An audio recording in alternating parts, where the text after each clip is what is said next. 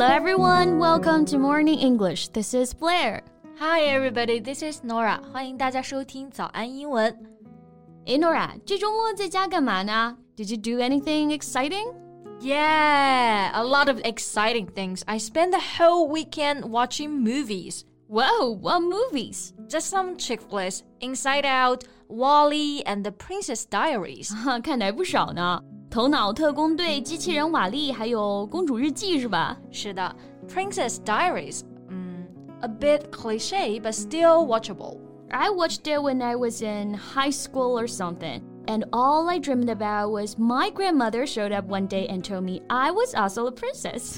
是的，那哪个女孩子还没有一个公主梦呢？不过我看这部电影的时候啊，真的是被安妮海瑟薇的美再一次惊艳到了。She's absolutely gorgeous. Yeah, she looked like she has just stepped out of a fairy tale. 不过说到安妮海瑟薇啊，她在咱们国内还是很受欢迎的，长得漂亮，演技也好，就像一个真人版的 Barbie。是的，不过在国外啊，你知道吗？她居然被评为最让人讨厌的女明星呀！就是这么一个被人捧上天的高高在上的女神啊，国外和国内对她的评价呢，却走向了两种极端。究竟是为什么呢？今天我们就来和大家一起聊一聊她的故事吧。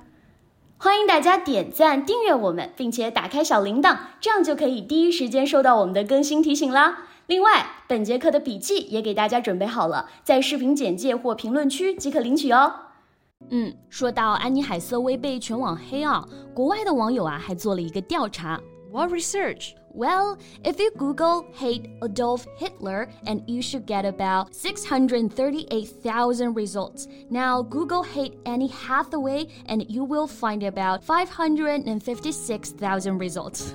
哇，那你真的去谷歌了吗？I did，我真的去查了啊。因为国外网友发现啊，如果你搜索讨厌希特勒呢，那么你会得到大概六十三万八千个结果；而搜索讨厌安妮海瑟薇啊，你能得到五十五万八千条。 Yeah, it's a difference of about 80,000 results, but it's still quite alarming how hate Annie Hathaway stacks up against one of the most despised people in the history. 没错啊，虽然 Annie 的词条结果比希特勒少了八万条啊，但是把一个当红女明星跟历史上最受鄙视的人对比，还真的是蛮伤人的。嗯，那这里呢，我们来看看两个表达。The first one, stack up against， 表示对比、竞争，and the second one despise. Yes, despise. D E S P I S E 表示鄙视、看不起。说到这个词的感觉，都透着一股浓浓的鄙视，对不对？Like I despise you. Yeah，希特勒也绝对是最臭名昭著的人了。one of the most despised people in history. Mm-hmm. But how did this happen? I mean, how could a seemingly beloved and award winning actress suddenly become the target of such vitriol and ridicule? 其实不止你有这个疑惑，很多中国的影迷呢也很费解。一个看似受人爱戴、屡获殊荣的女演员，怎么就突然成为了全网嘲弄的对象呢？对，那这里我们看两个单词啊，vitriol，vitriol。 V I T R I O L，它原意呢是指硫酸，那也可以指尖酸刻薄的话，very cruel and bitter comments or criticism。是的，后面呢还提到了一个词 ridicule，意思呢差不太多，在这里呢做名词表示嘲笑、奚落。那么这里呢我们注意一下它的拼写是 R I D I C U L E，重音呢是在第一个音节 ridicule。嗯，没错。那国外网友呢也列举出了一二三四五点讨厌安妮海瑟薇的理由啊，我们来一起看一下吧。And the first one is her face. What? I mean, seriously? 她的脸还有提升的空间吗？I'd be thrilled if I can live with her face for even just one day. 但是有的人就觉得她的嘴太大，脸太长了。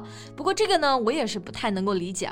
真人 Barbie 的颜值还需要质疑吗？太无语了。What's the second reason? Well, the second reason is people think she's always acting. Yeah, it doesn't matter if she's a guest on a talk show being interviewed by a newspaper, or delivering a speech, Annie Hathaway is always acting and she lays it on thick. 嗯，网友呢就觉得她一直在演戏，always acting。她一个演员，她不演戏，她干嘛呢？就是觉得除了片场，荧幕上呈现的形象都是演出来的。就我们那个词怎么说来着？就太端着了。对对对，就是这个。还说她 lay it on thick。 这个表达呢，大家可能没有那么熟悉啊。它的意思是在讲一件事情的时候大肆夸张，或者说是为了取悦某个人而过分的奉承他。Right, lay it on thick. For example, does he really have to lay it on so thick? 他有必要这么夸夸其谈的吗？嗯，反正网友就觉得安妮她太过端着了，不真实。不过我觉得谁还没有个人设呢？谁不想要在镜头面前呈现最好的一面呢？没错啊。And now we come to reason number three. She comes off fake. Yes, they said that she's disingenuous. 美国网友不喜欢她还有一个原因啊，就觉得她太假了，不真诚，disingenuous。那为什么会这么说呢？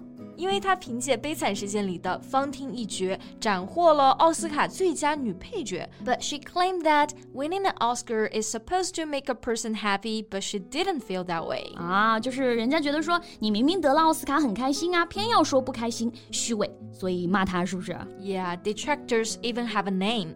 They're referred to as Hathahaters, and they're growing in numbers. 嗯，安妮海瑟薇不仅有黑粉啊，黑粉们还有个名儿就叫做 Hathahaters。这个黑粉呢，我们学习一个表达，就叫做 detractors。Yeah, a detractor is a person who tries to make somebody or something seem less good or valuable by criticizing it. 就是我们说的批评者、诋毁者。对，我们也可以说 haters。嗯，哎，贝贝，那你觉得他怎么样呢？你会讨厌他吗？No, not at all。我觉得《纽约时报》对安妮有一个很精准的形容啊。Yeah. She is a victim of tall puppy syndrome. It is a British term that refers to the flower that rises above the others, which make it the perfect choice for being cut first. It simply stands out above the rest and can be ignored. 嗯 Tall Poppy Syndrome，也就是我们说的高大罂粟花综合症。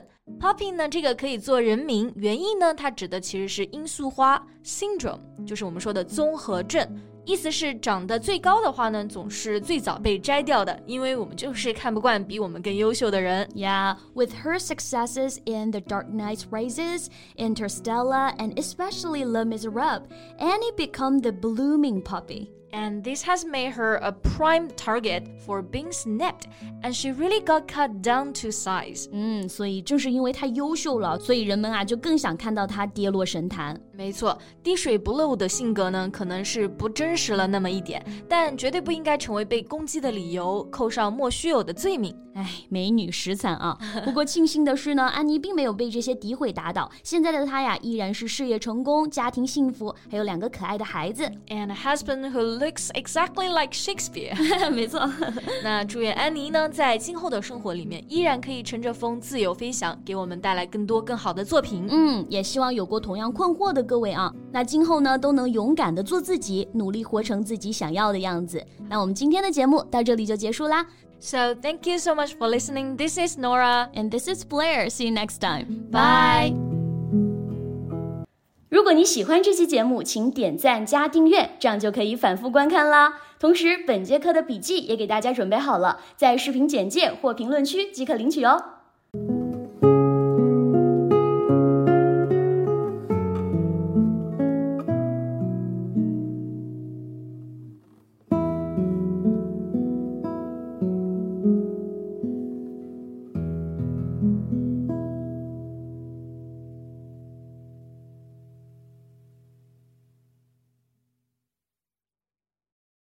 This podcast is from Morning English. 学口语就来早安英文。